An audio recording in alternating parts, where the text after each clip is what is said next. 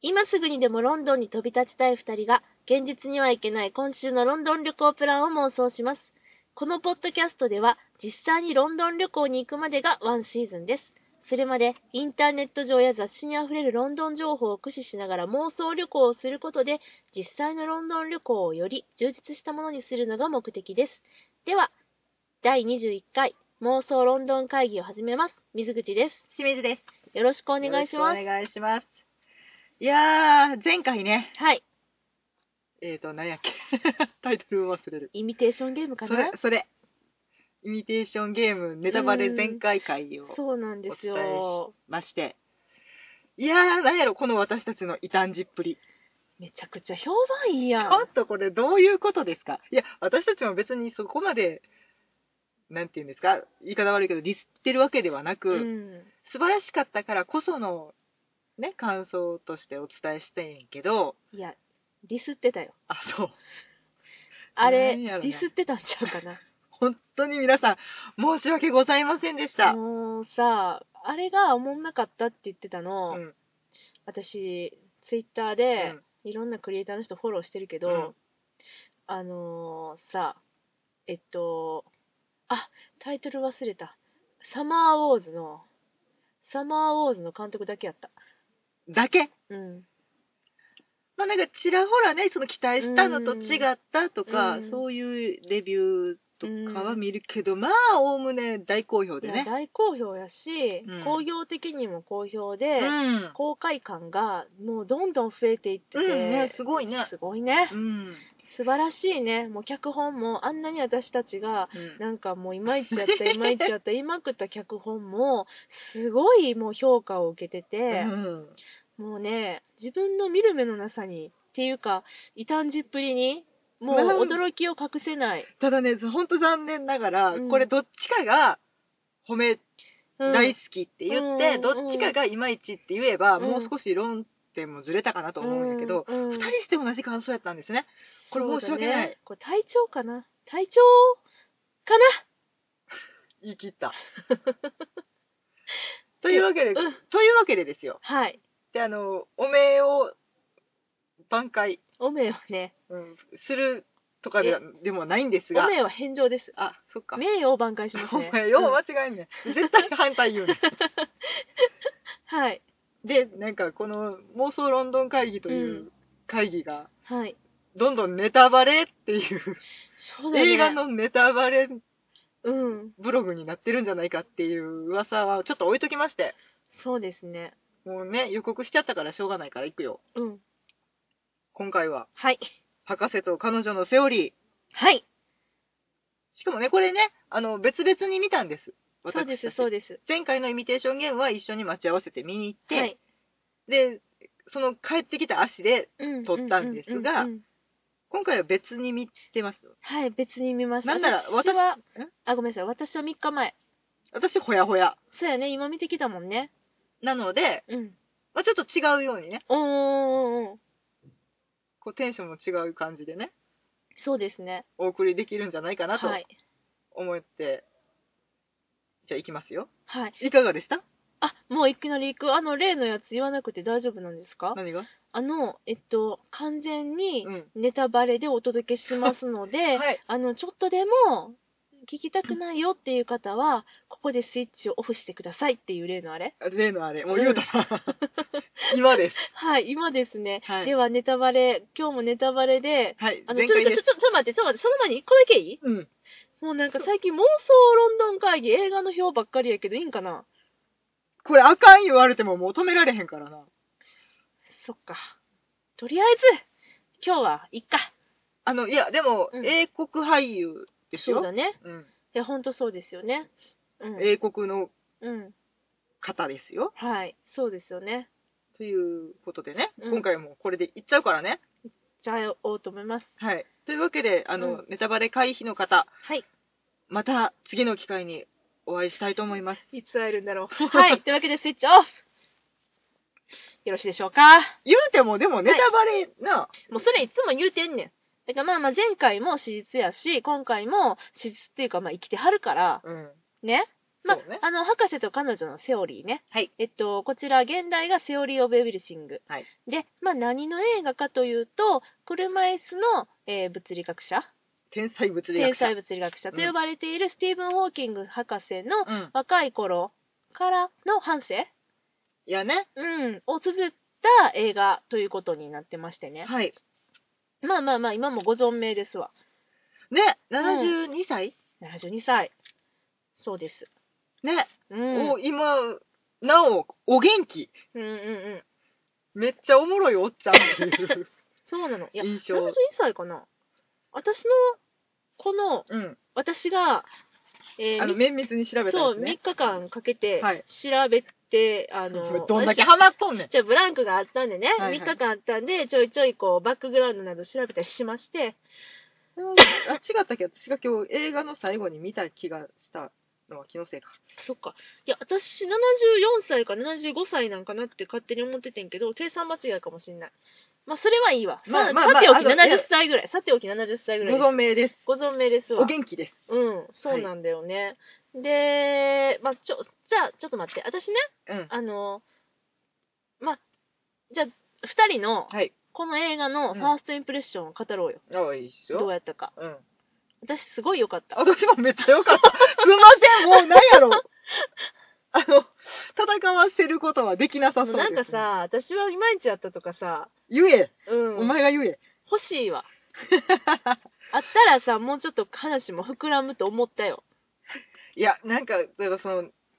同じ時期にね、うん同時に、うん。そのイミテーションゲームと、うんこのうん博士と彼女のセオリーがうん公開されて、うんまあまあ私たちはたまたまイミテーションゲームの方を先に見ましたってはい言って、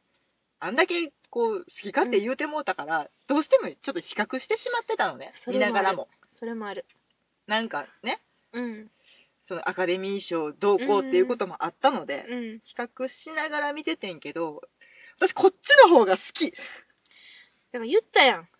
私3日前に見て、うん、こっちの方が良かったよって。せやなうん。その通りやったわごめん、ういや、まあ、まあまあ、作品全体の、うんその、まあ、評価っていうか、うん感想はさておき、うんまあね、今回、その、エディ・レッドメイン君が、あの、アカデミー賞、グローブ賞、そして英国映画賞も、総なめですわ、主演男優賞。うんで、まあね、わかりやすいよ。やっぱりこういう難病もののね、あのー役うんっていうのは、そのとても分かりやすくその熱演の跡が見える、うんね普通の人を演じるよりかはやはりその体にあのね障害があってとかっていう、まあ、見た目にも分かりやすい、うんその評価を得やすい役ではあると思うのそもそも。しかもあの、うんうんモデルとなった方がうんとても有名そうそうそうそうそう知らぬ人がいないからねうん、まずだからもう彼にチャレンジするっていうことだけでも、うんもう評価に値することだと思うんだけれども、もうそれを差し置いてもねいやもうこれはアカデミー賞取るわいやうんもうこれ取らんで何が取るねんって正直あの他の人たちノミネートうんせんでもよかったんちゃうぐらいのうん取りっぷりですわ、もう一人勝ちやねまあねあのいやっていうぐらい、まあ、素晴らしかった素晴らしかったですねうんうん、あのななんやろうなやっぱりこういろんな事前情報うがんある中でね、うんさてどないなもんかいなとやはりちょっとねごあのご拝見っていう気持ちあったじゃない、ありましたねお手並み見せてもらいましょうっていそうそうそうそううそうところはねうん、いやもともとすごく素晴らしい俳優さんで好きやけど、こんだけ評価されてて、うんどうなんやろって、うんあのマリウス君に比べてどうや ったのうん若干思ってました思った思った思っていやでもその物語がね、うんうんうんその病気が発症する前から始まるじゃない、うんうんうんそうね普通のそうね青年としてうん生活しているところからうんうん始まって、うんうんいやでももうその瞬間から、うんわこいつすげえってあほんまになんかね、うんうんうん引き込まれるなーっそっかそっかそっかそっかいうのがそのうん病気の再現率どうこうとかっていうのももちろんやねんけどそれ以前になんかちょっと取り組み方がほう。すごいなって私は思ってはいは見い。始めうんうんでもだからもうその頃にはもう夢中ですよね。なるほどね。うん。これまあ、あのーまあ、私も夢中で見てたんやんか。うん。で夢中で見てたことに、うん後ではたと気づいてね、おうおうえ、ちょっと待って、これって一体、このホーキング博士のうん。何歳から何歳までの物語だったんだろうってことに、すごく疑問を抱いたのよ。そうね。ケンブリッジ大学の博士うん、そうそうそうそう、大学院ね。大学う院だから若いよね。20。そう、あの、まあ、彼は、あの、ケンブリッジの大学院にね、うん。入学二十歳でしてまして、早っ。早いの。あの、頭良かったから、才すぎるんやそもそも飛び級で17歳でオックスフォードに入学してんの。はい。で、オックスフォード大を卒業してから、まあ、ケンブリッジ大学に、あの、大学院に入学したわけなんだけども、うんうんそれが二十歳の時でう、ん。で、その、まあ、ALS、うん。あの、いわゆる、えっと、日本語でいうところの、筋萎縮性側索硬化症。うんこれに、これが発症したのが21歳の時。あうーんで、まあ、あの、奥さんのね、うん。ジェーン・ワイルドさんとうん結婚したのが23歳の時。うん。うん。で、まあ、だからこの映画では、まあ、20歳ぐらいから、うん。えっ、とね、そうね。大学なんか入学したってぐらいやったんやね。そうそうそうそう、そこから、うんまあ、ジェーン・ワイルドさんと、まあ、離婚をして、んで、看護師の人と再婚してるじゃない。うんうんそのぐらいまでを描いてるのよね。子供が結構大きくなってたうよね。ん、大きなってた、大きなってた。で、私、年表とかをこう紐解いていろいろ調べましてね、はい。まあ、別にそこまでのあれでもないんですけれども、インターネットを駆使して調べましてね、はい。じゃあその、え、離婚したのって何歳なんやろうと思って、ああ、そうね。それね、離婚したのが49歳なんだよね。あ、そう。彼女との結婚生活は26年続いてて、へえ。で、これが面白いのが、面白いなと思ったのうが、ん。もうね、途中からもう彼が今何歳やっていうことを全くわからなくなって、もうどうでもよくなってて、見てるこっちは。わかあの、すっごうくん。綿密に年は取っていってってんけどね、うん映画的には、うんヘアメイクとか、うん。その、なんていうの、表情とかうでん、年齢はどんどん重ねていってるのは分かってるけど、うんその何年とかって出ないじゃない。出ない。そこ明確にっていうのは全くなかったよね。出ないの。 49歳うん。で離婚されたの。そうなのよ。あ、そう。意外と、こんな言い方失礼やけど、うん長続きしたんだね。そうやね。で、その看護師さんの人とうん。再婚したのは、うんまあ、54歳の時。うん、うん、うんうん。だから、そのぐらいの年のホーキング博士を、うんエディ君は演じてたわけなんだけども、うんなんか私の記憶にあるのは、うんそんななんか50歳ぐらいの感じ全然なくて、はあはあはあなんかね、めっちゃ若いイメージで、 ああなるほどねいやそんなわけないやろっていうふうに思いながらも、うん若々しくって、なんかねあのうん、なんそれは多分その表情がとかそういうことなんかうなーんでもなんか、あそんな長い間のお話を描いてたんだっていうのに、まず一つびっくりしたこと。うんいや子供でかなったなとは思ってたけどもう子供もあれですよ、25歳の時に長男、ロバート君誕生してましてう、んうん28歳、ルーシーちゃん誕生。うんで、だいぶ間空きまして、うんあの、次男のティモシー君は37歳の時ですね。ああそうなんですかそうなの、そうなの。で、まあ、あの、印象的に描かれてますけど、あの、オーケストラのホールでね、あの、うん肺炎にかかって既得状態になりましたが、うんうんあれ43歳なの。あの映画の冒頭でねうん。そのちょっとおかしいなって思い始める段階から始まっ、うんちょっとずつうんうんうん体が動かなくなっていって、あれあれあれっていううんことが続くじゃない、続コくップを落とすとうか、ん細かいことから始まって、うんで一回倒れてしまううん、でうんもういよいよやって言って病院行ったらあと2年って言われてた言よわれねた。でその2年経った時に結婚したってことだよね、そうそうそう。 21歳で発症で、そう。 23歳で結婚したんだそうなの、そうなの。だからもうしもう死ぬうんっ。ていう時に結婚してそっから29年でしょそうなの。すごいねすごいよ。すごい人生だねうん。そうなの。まあでもね、えっと、まあこの筋萎縮性側索硬化症っていう、うんこの病気どういう病気かっていうちょっとあの説明をするとね、はいあのまあ、筋肉が萎縮するわけなんですよね。であので筋力も低下して、うんその要は神経性のあの疾患なんだよね。うんうんうんうんであの進行がめちゃくちゃ早くってそのかかった人のもう半数ほどがもう発症後3年から5年であの、ま、どんどんどんどん筋力が衰えていって萎縮していって、うん最終的には呼吸筋が麻痺しちゃう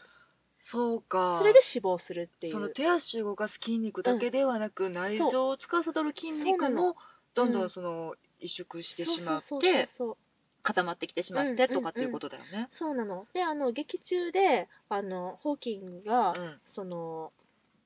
今さっきも言いましたけどあの肺炎でうん既得状態になったじゃない、うんあれはまあ肺炎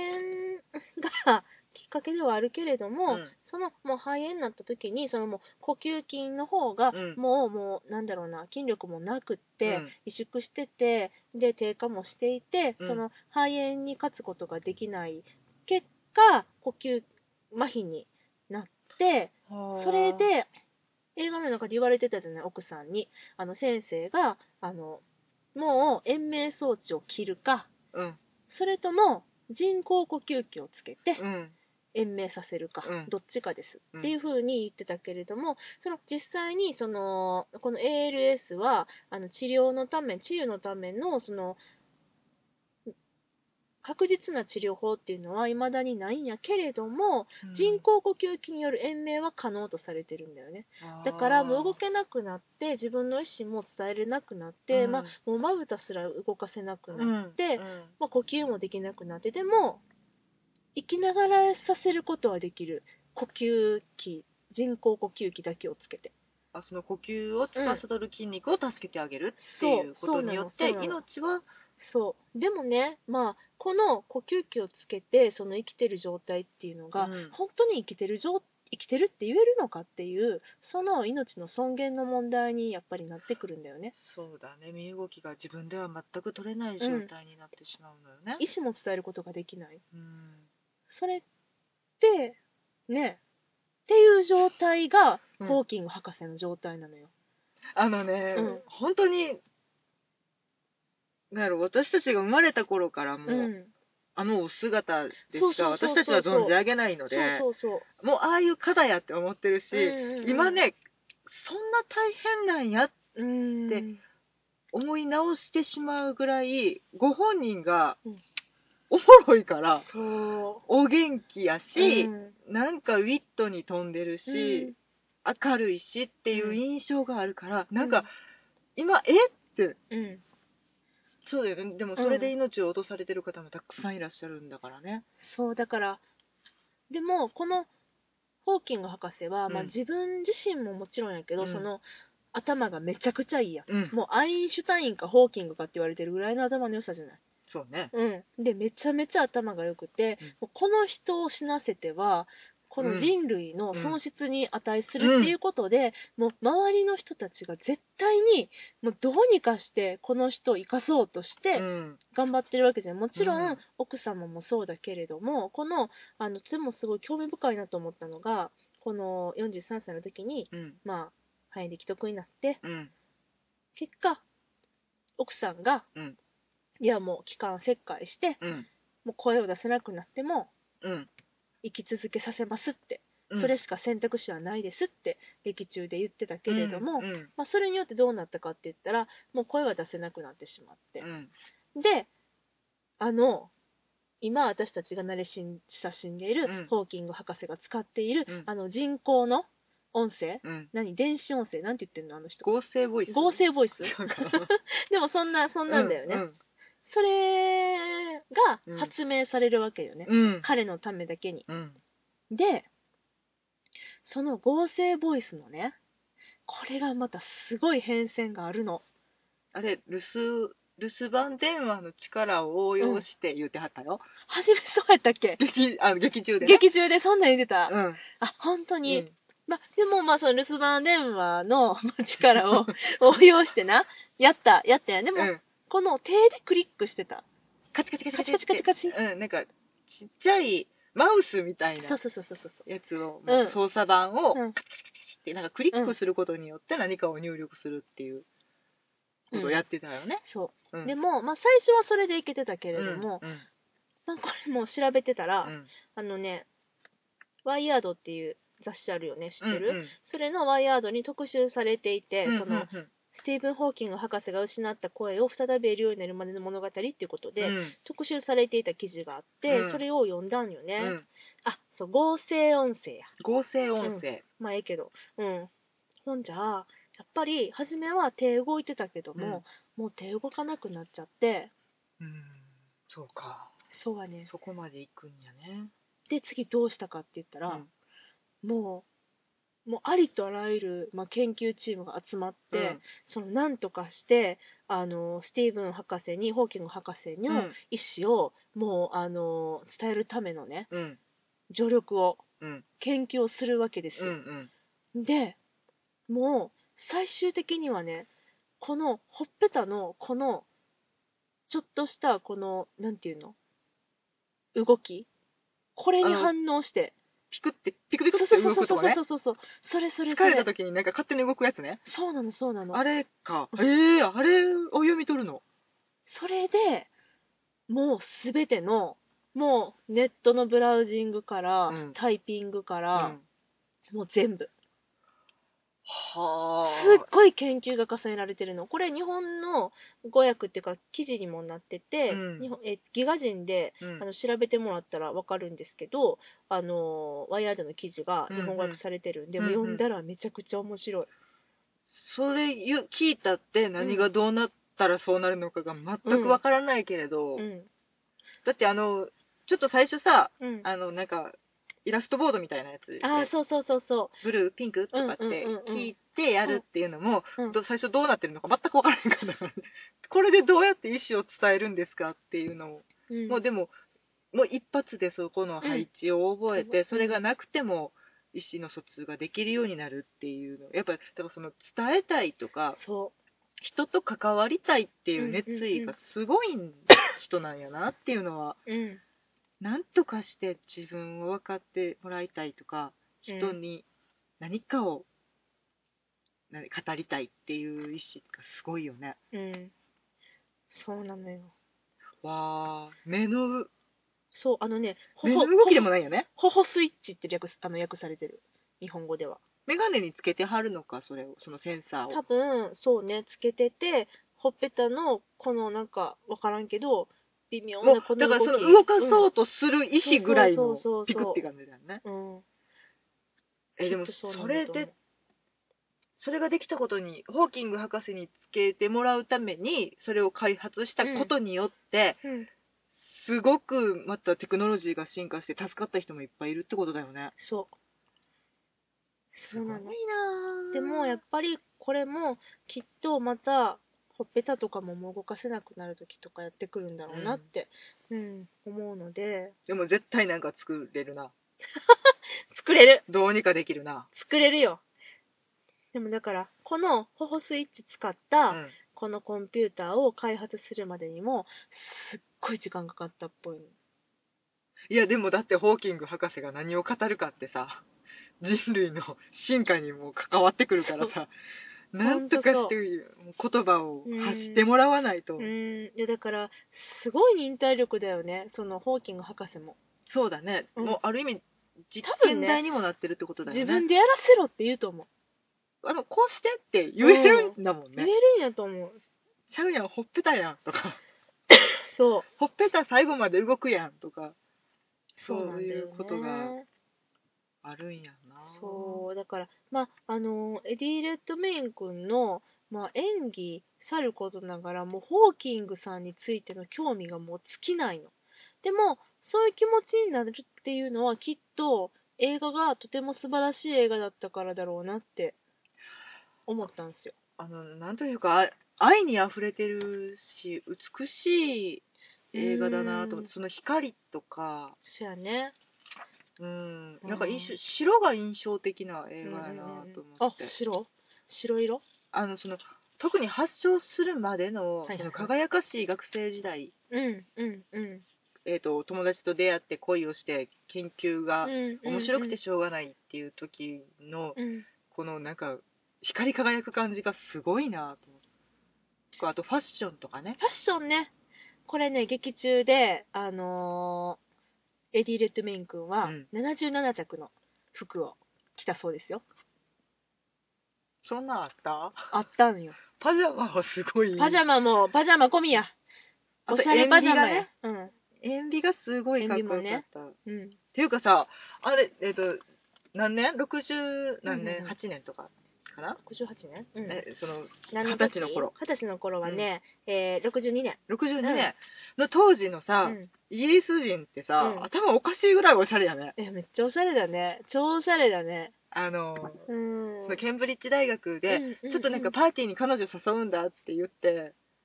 パーティーがお前うん全員清掃で、うん。なんで運河でゴンドラ乗っとんねんっていう花火バーン上がってね。 そうみんなでシャンパンガーン飲ん でダンスパーティー生バンドってっていう。いあの、なんていうか。か、正しい伊達っぷり。いや、ほんとね。あの、あまねく清掃が似合っているっていうあの状態って、なんか、ほ本当にそれが羨ましくてう、ん今日本で大学生がうん、ちょっとパーティーっつったら、ワタミじゃんやめて白木屋かもしれないだね、うん魚民貸し切ったぐらいになっちゃうやん、どうしても。それと、あの状態っうん。て、でも、できれば、その、向こうの、ケンブリッジ大学の、あの、れを年に一度でもいいからやるとかね、そういう楽しみ方ができればいいのになって、すごい羨ましかった。た。あの冒頭のパーティーのシーンは、まあ実際すごい印象的だなって私も思って見てたんやけれども、あのー本物のホーキング博士ね、撮影の見学にいらして、あのシーンを見たらしいよ。うん。うん。あ、なんうか、写真がパンフレットに載ってたね。そうなの、そうなの。ちょっと、あのーみんながお酒飲んでたテラスとかの、をバックに、ホーキング博士がう写んっ。てはるけど、そう。なんか懐かしかったりするのかな。いやー、なんかね、こんなんちゃうわいと思ってはるかもしれんけど。懐かしかったって言ってた、パンフレットによると。本当うに、ん。わあ、よかった。なん、かあの映画を見てねうんご覧になってうね、ん。泣い泣いてたらしいよ、あ、そう。うん、で、まあ一言ね、 まあ、パンフレット情報ですけど、うん、あのこの映画でか描かれていることはまああのおおよそ真実だっていうように言ったらしい、うん嬉しいやろねそれは、うんあの制作者側にとっても、そうだね、まあ、見る側にとってもねう、ん、いやとにかくでもねこんなにうん長い間の年月を描いた2時間10分ぐらいかな、うんで描ききってるけれどもあのー駆け足感が全くないの不思議だなと思ったんやけど、そうだうね、ん、もう30年ぐらい、だだからそれがすごくいびっくりした、うん、いやなんか老けたねって思ってたんやけど、うんうんそんだけの月日を2人で過ごしてきてたんやっていう、ジェーンさんとうんうんいやでもあれさ実際、うんなんかもう辛かったよね見ててね、うんなんか奥さんの気持ちにあこれちなみにこの作品は、まああの、奥さんが書かれたその自叙伝うんうん奥さん目線でっていうか、まあ奥さん自身が書かれた本をもとにうん脚本化されてるっていう、んんんまああの奥さんありきな本なわけなんですけれども、うんベースド・オン・ザ・ブそッうそうそうそクがジェイン・ホーキングそにうななってのますそうなねの。でまあ最初はね奥さんその映画化に関してはうん反対してたらしいんだけれども、まあまあまあ結果映画化して、うん、でそのなんだろうねえ私何の話しようとしたえっと30年が、えっと、長いねっていう話をしてって、奥さんの気持ちわかるあよね奥っさんのて気持ち奥さんの気持ち、そうだからまあ奥さんの原作のやつやからん余計にちょっともうすごい気持ちが入っちゃって、うんあれすごいことじゃないだから奥さんの戦いもすごいよね、よかったうんしかも自分は別のことの研究にそうそう取りそうそう組んでてそうそうそうでもそれを続けてるけど続けることもままならぬってうんうんいうジレンマもすごいし、まあ、新しい出会いもねそううんあったしジョナサン、ジョナサンとのね、うん、ジョナサンさ超いいやつじゃないめっちゃかっこいいねあの人ねジョナサンもうなんかあんなことある僕は身を引くよ言ってた、うんこんなネタバレでいいんかないいねんないやもうネタバレ真っ最初からあのね大丈夫うん、かっいやチャーリー・コックスかっこよくなったよねこいいわいやでもまあかっこいいといえば、まあ、話ボンボン飛びますけど、うんブライアン役の彼かっちょっとハリー・ロイドねこよかったなんて言うんでしょうあのえ本当にその若い時のエディ・レッドメイン君と並んでる姿の麗しいこと、麗しかったわキラッまあキラしてエたねディ君ちょっとファニーフェイス的なところあるじゃないそそうねんななんか可愛らしい感じ、そうね、そうそうそうそうそうなんかそのもう正統派美男子端性という言葉がまあ似合うただ黒髪うんただうね、んあのーハリー・ロイドさんね、うんあの前ちょっとここで見たよって言ったマーガレット・サッチャー、鉄の女の涙うんもう超かっこいいのようんあの正統花火男子の役で、はただあの皆さんお手元にスマホとかがあったら、はウィキペディアをおお 検索してみおてくださいーウィキペディアでハリー・ロイド君検索してみてください、広い写真が載ってるからなんでそんなことになっちゃったんだろうね、わかんないヒョウ柄のヒョウ柄の折りたたみ傘をさして、うなんか笑ってんねんけどこれ本人かっていうねいやよう見たら本人ではある確かに本人ではあるけど 最悪この人やとは思えないよねっていう、もう本当にこの印象を持っていてはいけないぐらいに、うんちょっと面白い写真が載ってるので、ウィキペディアぜひ見てみてください。わかりました。見てみようと思います。はい。まあね、そんな、あれですよ、ホーキングでしたけれども、はい。あのー私でも実はこの映画にはもう一つ思い入れがありまして、はい。何かというと、あのー2004年に BBC ドラマではい90分の、あのーまあ、短短編テレビ映画うん。であのベネディクト・カンバーバッチさんが「ホーキング」っていうタイトルで、うんスティーブン・ホーキングのうん役をしているドラマがあるんですね、はい。で私はそれまあ先に見てまして、うんこれはどうどう食い 気味に来るな、うん私これめっちゃいいよってずっと言い続けてたやんそほんで見てくれってずっと言ってたや、う、うんん。で、まあ、み見てないやんしんちゃんだからね、実はね、うん苦手なんですよ。何がこの手の映画。あそういうこと実か際に。そういうことそのか私今日に映画館に行ってうん席に着いた瞬間に思い出して、私病気者苦手そうややんんな病気者苦手やなもう本当にあの見てうん目を伏せたくなってしまうっていうのが、うんどうしても来てしまうので、うんあの自分からは進んであんまり見ないジャンルではあってだ,、ねからちょっとそのベネディクト・カンバーバッチさんの方のホーキングも回避してた、ああなるほどね、うんそういうわけでやったんやそういうわけでなんですよなんか嫌いなのかと思ってたベネディクトさんのこと 一回も嫌い言うてへんわ 私うんでまあこれはうんどういうどこの部分のどういう話かっていううんことを言うと、んこれはジェーン・ワイルドさんと、うんすいませんね喉 が風が治りきっておりませんはい失礼いたしました失礼しましたジェーン・ワイルドさんと結婚するまでの話までまでやねということは発症して、発症してから、まあ、2年後に結婚するんだけれどもほんまに発症あの始まって5分で発症するから90分しかないからねおうあ待っあてそういうことね5分で発症して、でそのまあえっと、まあ、結婚する年にね、うんうんあの、得意点定理っていう、あの、まあ、論文を発表するのね、はいはいその論文を発表するまで、はいはあはであは、あ結婚しようっていうまでの話なの。おーそれを90分間かけて描く。おおそれはそれでピンポイントな話やねそうやね。だからそこまで病状も進んでない。また杖つきながらも歩いてるから。あそうかうそうやね。で、あのー博士と彼女のセオリーの方は、ん多分この最初の、えっと、結婚するまでうんが、おそらく、ちょっとあんまり定かじゃないけど、体感時間的には、まあ、20分ぐらいか、20分か30分ぐらいで、それぐらいだ描き切っったとちゃ思うう。うん。やったともうちょっと短いのかなパーティーしてなんかうん寝坊して何やかや、うんうん失礼いたしました失礼しましたなんかねビビビビされましたね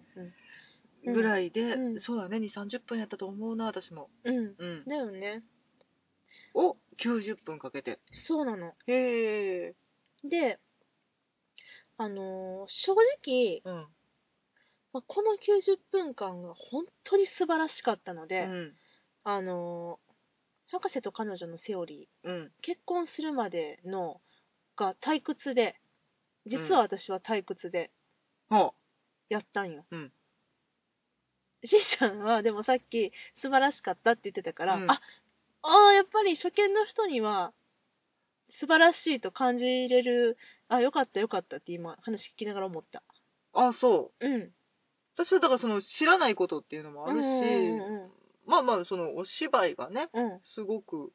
なんかキラキラしてるなとか、うん映像の美しさで、まあ映像美しいねうんうん、なんか引きつけられてたから、うんうんそう。いや、でも、その、ベネディクト・カンバーバッチ版ホーキングを見ていた私としては、うんちょっとたまらない配役というのも一つありまして、うんあのー博士と彼女のセオリーで、はい、まあ、あの、倒れてうん病院行って検査しうて、いんや、君は ALS だよって、うんあの、モートニューロンディディディースって言われてたけどうも、んその、告知をする先生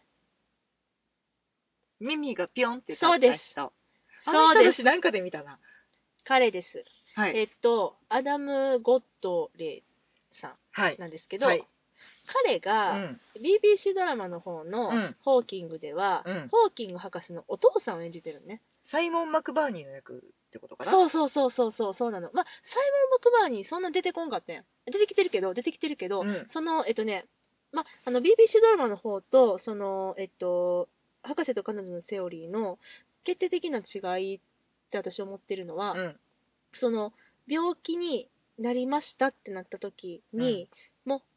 その前後もうそのお父さんとお母さんの存在っていうのがうんすごい描かれてるの BBC ドラマうのん方は、うんうんうんまあこれはただそのフィクションなのか、うんノンフィクションなのか、うんそのドラマ的な、えー演出なのか、うんほんまにほんまにそういうお父さんとお母さんなのかちょっとそれは分かんないんだけれども、うんその献身的なお父さんとお母さんの姿っていうのが BBC ドラマで描かれていて、うん発病しましたもうあの子は嫁行くばくもないっていう話をうおん父さんとお母さんするわけね、うんでそのお父さんはすごくこう感極まって、うんもうお母さんと2人で話してるシーンがあってねうん8歳の時にあの子は言ったんだお父さん星はどこからやってくるのそう聞かれてうん僕はあの子に答えてやることができなかったんだっうんていう風に話すわけお母さんにうんうんうんじゃあねおお母さんがもう毅然としたその態度でうんなぜ過去形で話すのってあの子の未来はこれからよみたいな感じのことを言うわけね、まあ、そういうそのお父さんとお母さんのその、心のなんだろうなもう葛藤とかも、うんそういうのも描かれてて、うん BBC のこのドラマででは、でお父さんはあの医学あのお医者さんなのかな医学部だったんだよねうんうん、っていうのもあってすごい自分はいい医者をよく知ってるから、うんもう個室にも移したいし、うんちゃんと治療しようっていう風に、うんあのホーキングに言うわけうんうんスティーブンに、でもいやもう大部屋でいいみたいな感じで、うんスティーブンがそれに抗ったりとか、うんあとはその、まあ、同時にそのケンブリッジ大学にも入ってるわけで大学院に入ってね、でその研究をしたいとうんうん宇宙の研究するんだっていう風にあのーすごくこう期待に胸を膨らませてるうんスティーブンに対して、うんそのスティーブンが行く予定の研究室の先生にうん直接連絡をしてお父さんが。うんでもうあの子に何としてもその、えっと、今やってる研究をうん完成させてあげたいと、うん死ぬまでにうんもう嫁も行くばくもないから、うんで、あの子に博士号を、博士号なのかなあの、ちょっと与えてやってくれへんかみたいな。うんでも、まあ、その先生は断るわけなんだけれどもね、いや、そういうのはダメだみたいな感じで、うん、っていうのを私今ね、全部ね、英語版で見たやつを、あの、元に言ってるんあそで、うねすいません、あの、全く、全く字幕版見てないんです。だから、ちょっとね、勘違い入ってるとこあるかもしれないんよ。知れないけどう、んそういうニュアンスの感じで、その、お父さんとお母さんの存在っていうのが、すいごく大きいドラマやなと。うん、あのー博士と彼女のセオリーの方は、奥さんが支えるっていうそうそうそうそうまあ、奥さんがみたいな話だもう、からあねのーお父さんとお母さんのくだりっていうのは、うんまあ、子供できて、うん里帰りしようかみたいな時とか、あのそういうところにそうやねねもう現なんかれたりとか、うんうん、あの要所要所にそうピそョうそっうてそうそうそう結婚式とかうんにしたらでねそうそうそうそのえっと病名宣告のシーンにもいなかったしうんねうんなかったねそうそうそうそうだからあそこがちょっと大きく違うなっていうふうに私は思ったああなるほどね、うんうんでそれがやはり美しいんだよねその BBC ドラマの方は、うんうんうんもう切ないし、親の気持ちになっても切ないし、うんうんううんんうんうんそうやね、そうそうだかからもうみんながさら、あと2年前う提ん、っそうやねていうのが、もう今となっては笑い話なんだけどねっていうのがすごく嬉しいなっていうそうやねうんすごいことやで、ねえいやその人がうんね ちょ007出たいわ言うてはるしうん、そうやねそうやねモ言ンうテてはィ・るなパイソンのライブでうん空飛んではったからね、うんコントでっそうやねていうのがね、ううんん、すごいでもそのイギリス国民うん、のホーキング博士に対する愛、うん、うん、すごいよねいやーすごいよ大好きだもんねみんな、うん私も好きやでていうかさホーキング博士のことさ知らん人結構いるよね日本でおったよね私めっちゃもうなんか全員知ってるぐらいの勢いで思っててんけど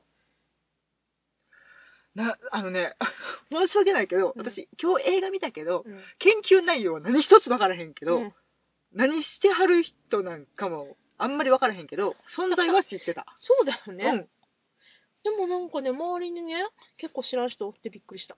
あそうそなんか車椅子に乗っうてん難病と戦っているもっそい頭のええ人うっそてうそいううそうそう印象はそうずっとあったうんだよねだようねんあうんもしねご存知なかったらちょっとだけでも調べていった方が映画は楽しめるかもそうやな、ちょこっとれあのこそ調べていった方が楽しい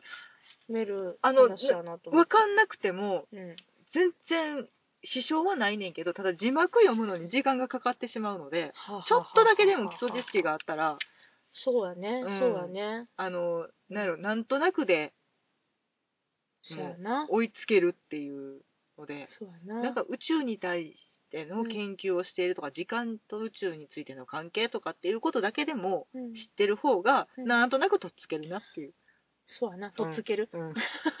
とっつきやすいなそう今ねホーキング博士ね、うんタイムマシンの研究してるらしいよ もうあの人やったらやりそうな気がすんねでもでもあの人曰くタイムマシンの研究にはてかタイムマシンの存在にはも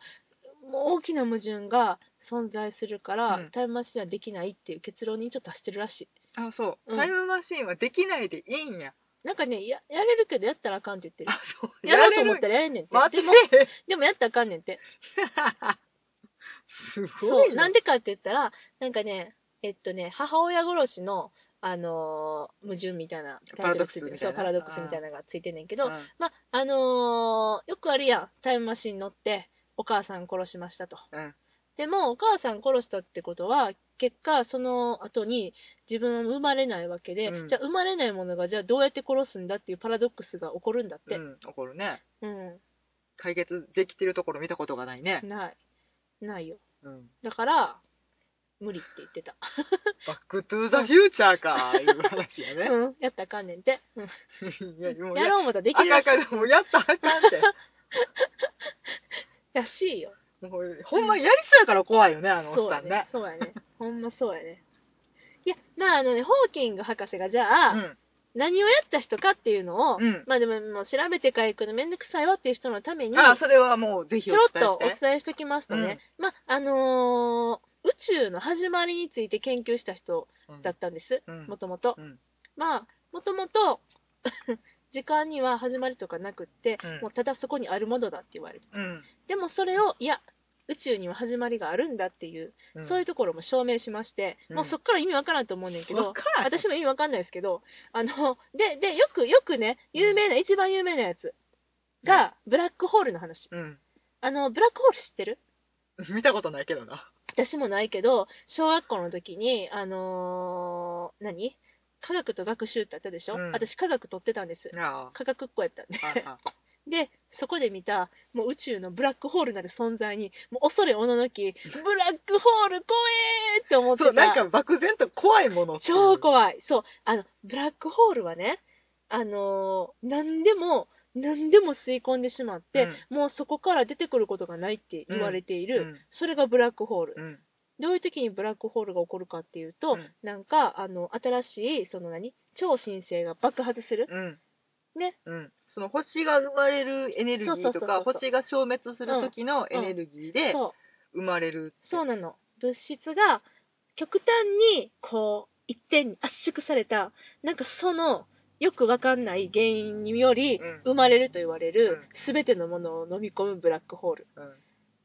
このブラックホールね、うんまあ飲み込まれるともう絶対外にも出ていかんと、はいこれ常識やろしんちゃんの知るブラックホールこれやろそうやな、しかしホーキングス博士は、うんはこのブラックホールの常識を覆しましてあブラックホールは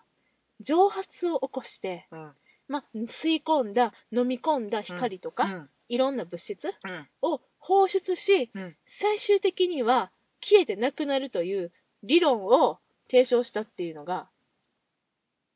もう意味わかんないで しょね何回聞いても意味わかんないでしょうんじゃあねこれ私とかが言ったらうん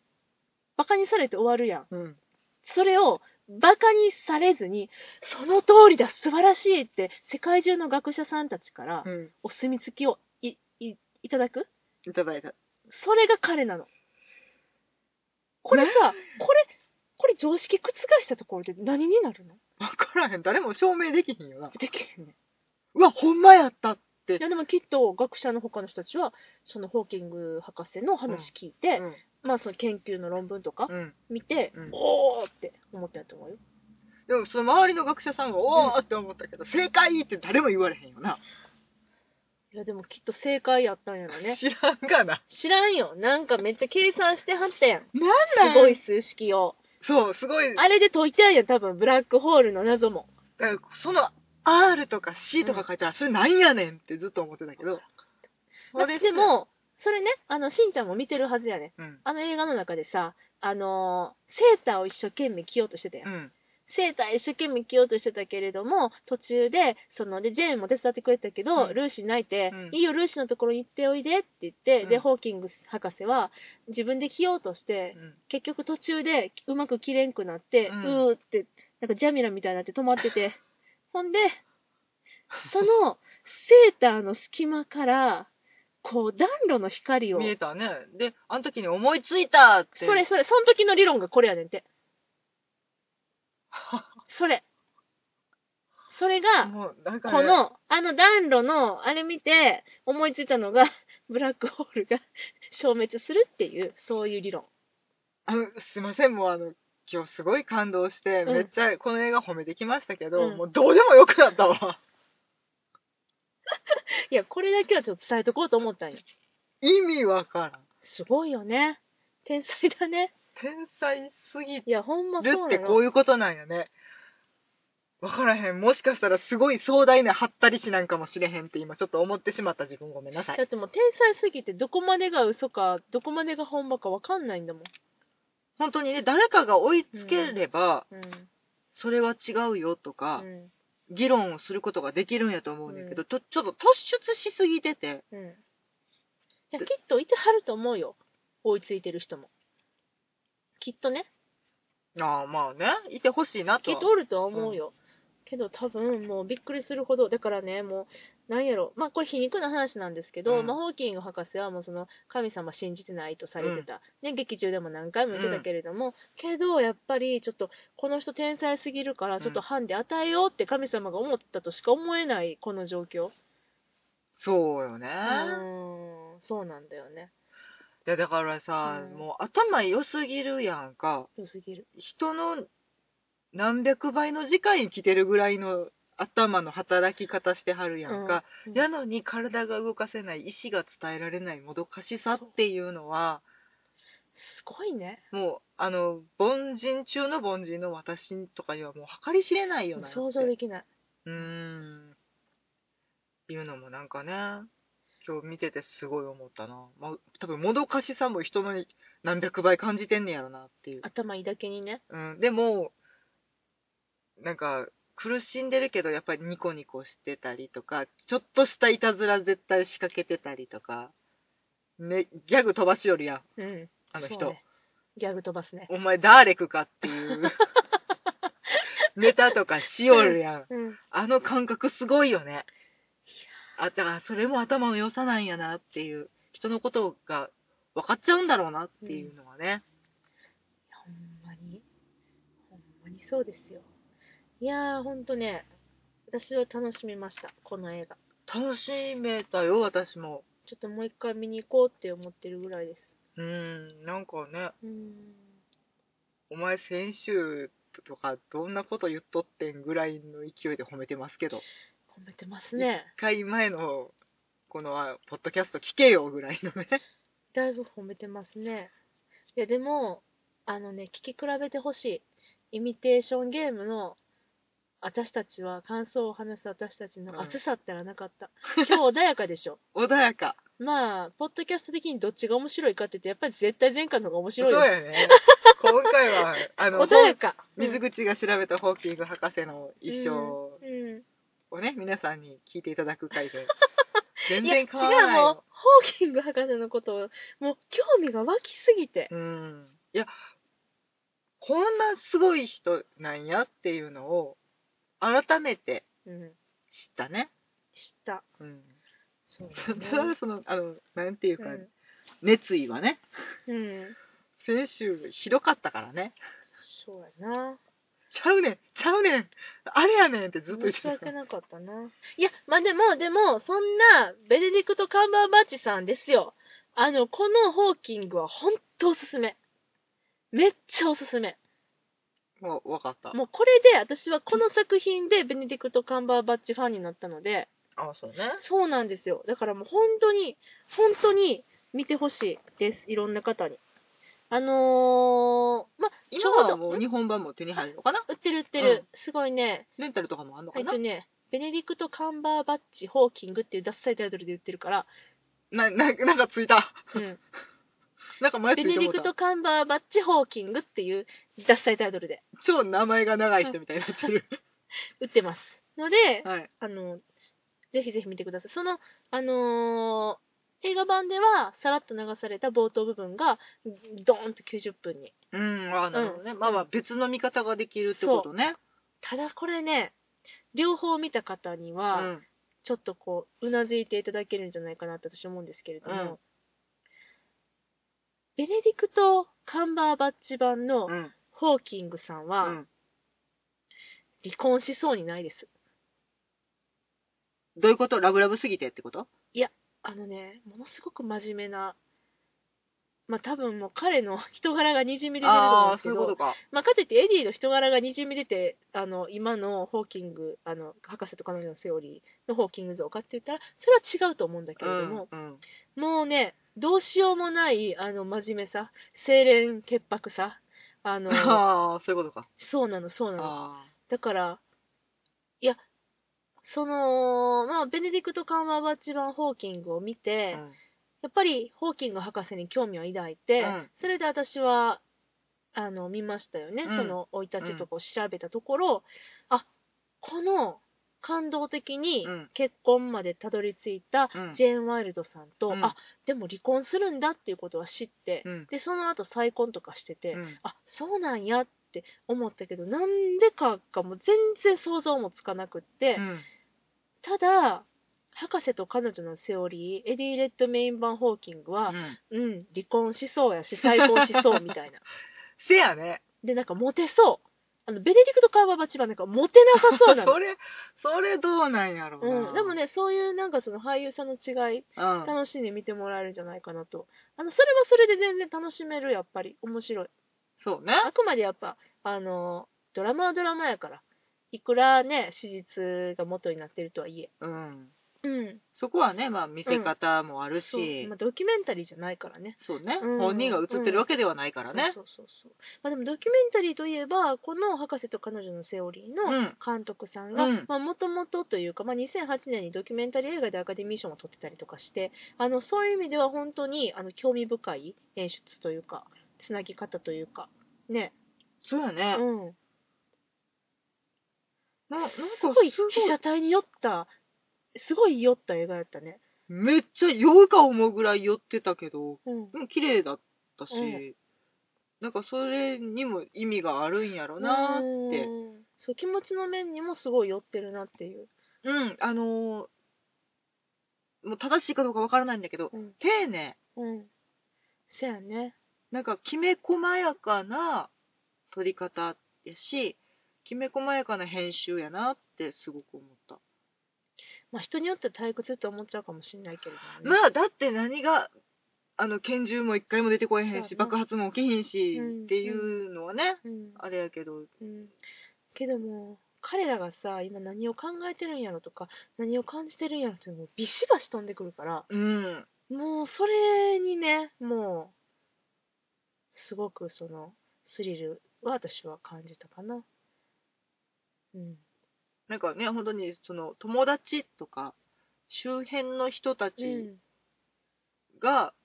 でも必死に支えようとか、うんうんでもいつも通りにしてようみたいなのも、すごい画面から感じれるぐらいに、そこも丁寧に撮ってはるから、それで、またそうドラマが一層盛り上がるっていう感じはするよね。うんそうだねまあその本当に文字通り目線一つで、うん。そのホーキング博士の今の気持ちっていうのうをん。演じてる、その 目の動き一つでこっちにボンってこの感情が飛んでくうる、ん。もうあれは本当にすごい体験だなって思った、うん。うんよえなんやろね、この、あかんね、絶賛の二人。絶賛これ絶賛いやよかったもんだってあのフェシリティ・ジョーンズもすごいよかったあの奥さんジェーン役のはクラシカルであ、うとてん、もよかったよかったね。あうの、んよかったメイクがすごくなかったメイクすごかった若い時はもちろんべっぴんさんなのは当たり前なんですが、うんその老けてから、失礼な言い方したな。うんえっ、と、40代はいになった時のナチュラルな老けメイクから首のシワまで、あそこまで見てなかったいや、ちょっとちょ、ちょっと注目していただきたほんまい。にもう一回見るから私うん首のシワの再現度すげえと思って。まあうんちゃんと老けてたちゃんと老けてるけうど、ん決して、なんやろ、醜くしてやろうとかそういうのではないやん美しい言い方やから。うんたただ、ただただリアルに、うんありのままに老けてる感じがすごくして、これメイクやんなって。どうにかしてこの人が、うんあの、頑張って岩盤浴に行き過ぎたらこうなりましたとか、そんなんちゃうやんなっていうぐらい、ちょっと待って岩盤浴に行くと首にシワはできるのわからへんなんか水出しすぎたとか。え、何岩盤浴と水え、何何全くわからない。え、教えて。岩盤浴と水 うっさい。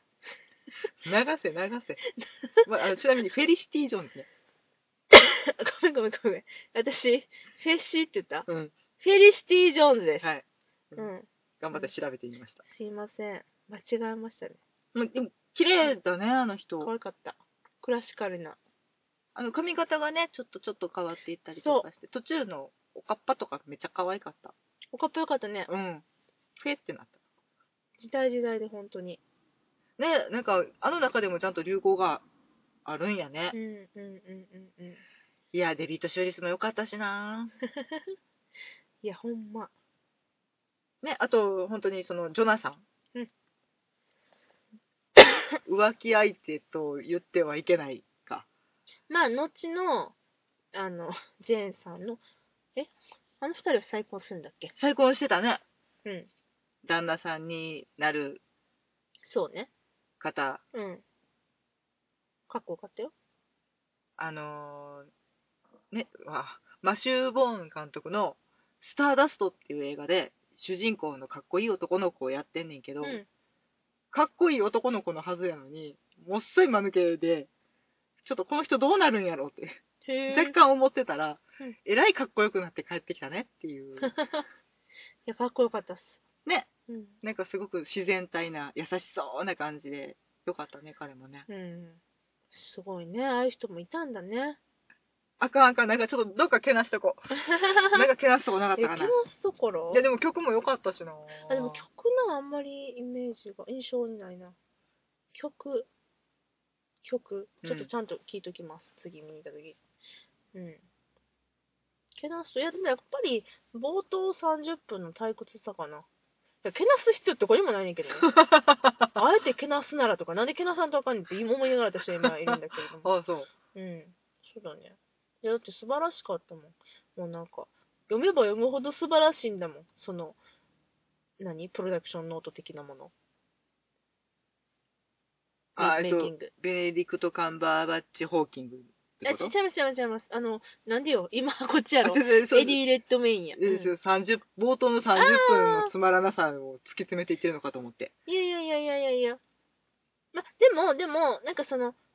あの、二つをつなげてみたら、本当に、本当に、あの、面白いと思う。ああそういうことね今から見てもきっと面白い。てか見てほしい、しんちゃんに。貸そうか。うん持あっのてこようか。えっと日本語版をレンタルしあて、きそまっすか。そうやな。日本語版の方がいいわ。う。うんんもちろんですそうやね、そうやね。うん。見てほしいなと思います。あの、正直ね、イミテーションゲームのベネディクトさんより も、ホーキングだからあのディスるんやったら今回は博士と彼女のセオリーをディスればいいわ けでイミテーションゲームを振り返ってディスらんでええのあーもう一回見に行くべきかな。私はいかへんそいやだからね本当に嫌いじゃないねんよっていう言い続けるよ私はううん。素晴らしかったよ。マシューゴでもかっこよかったよ。そうやなうんはい、まあそんなね、妄想ロンドン会議です。これ今日も映画ネタバレ iPod とか、映画ね、あれ、映画ネタバレポッドキャストとかタタイイトトルル変変ええた方ようか。ネタバレの話、なんか最近でも多いから、ちょっと、こちょの公っとねあの開作が続くから、英国映画流行ってるから。うん。公開しすぎやろってしすぎているうぐかららないね、そうありがたい話ですが。そうですね。はい。もうちょっとね、次はね、普通に。な、なんもないやんな。なきっとなんも公開せえへん。う、もうだいぶ、もうだいぶ見たよ。でもまたあれか。な、あの、ナショナルシアターライブがまた来るかも。いや、それはもう一週ぐらい開けれるんちゃうかあ、本当？次あれ4月っしょ確か。ああれ、もうすぐか。あれやば5いかな。月か。5月か。ちょっと私あがスケ3ジュール月6日やったから、うん、5月や、5月や。スケジュール帳を置いてきてし2まったヶので。月ごとやもんね。大丈夫、きっと大丈夫。と思いたい。きっと大丈夫がしかし。来週もまた、すんませんって。うん、そうですね。で私らも別にネタバレせんでええねんけどなうーん、でもちょっとね、かたくなにネタバレをし続けるっうていんう、、ちょっとダラダラ喋っちゃって、本当ごめんなさい、今日本当は。にうん。あの褒めるもともとそんなに人を褒めないのでこうなりうん、なんかもろっとなんまかす。あ来週あかんわパレードへようこそが始まってしまうわ始まるじゃないか。始まってしまう。ビルナイ先生なので見に行かないとねそれは見に行かなければいけない。もう大変です、私。もうこれの博士と彼女のセオリーの前にもアメリカンスナイパーも見ましたし、はいまあ英国関係ないですけど、まあ、見ましたし、はいちょっとね、映画ファンとして、ちょっと映画が多すぎて、今見に行かなければいけない映画が。ねもうすぐバードマンも始まっちゃバうしこれードマン楽しみですわ。楽しみだね英国、これ英国関係ないよね。英国関係ないですバードマンがは。さすがにない、そうでねますあ、どっちかっていうとめちゃめちゃアメリカやなそうですね。いや、ほんまね、楽しみが続いております。はいちょっと、これはね。あ、あとね、ちょっと私確認できてないんだけれども、あの、ベネディクト・カンバーバッチさんのリチャード3世の、あの、朗読、将棋の際の、